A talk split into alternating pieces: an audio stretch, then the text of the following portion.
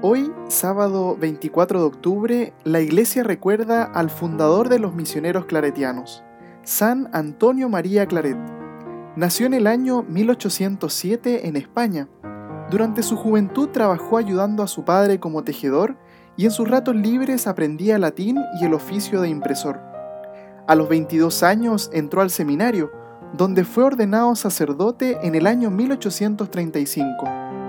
Algunos años más tarde pensó en hacerse cartujo, pero como no tenía salud suficiente para llevar la dura vida de los monjes, se trasladó a Roma y entró en el noviciado de los jesuitas, con el propósito de ir en misión a tierras extranjeras. Pero su mala salud no le permitió resistir el noviciado y el padre general de la compañía le aconsejó que volviese a España a trabajar en la evangelización de sus compatriotas.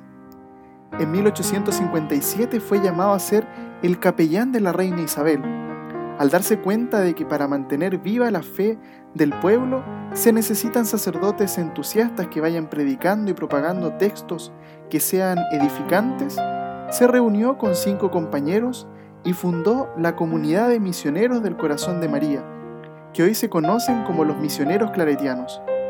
Pidamos la intercesión de San Antonio María Claret, para que como él podamos ser entusiastas evangelizadores personas que salen a las periferias a compartir el Evangelio. San Antonio María Claret ruega por nosotros.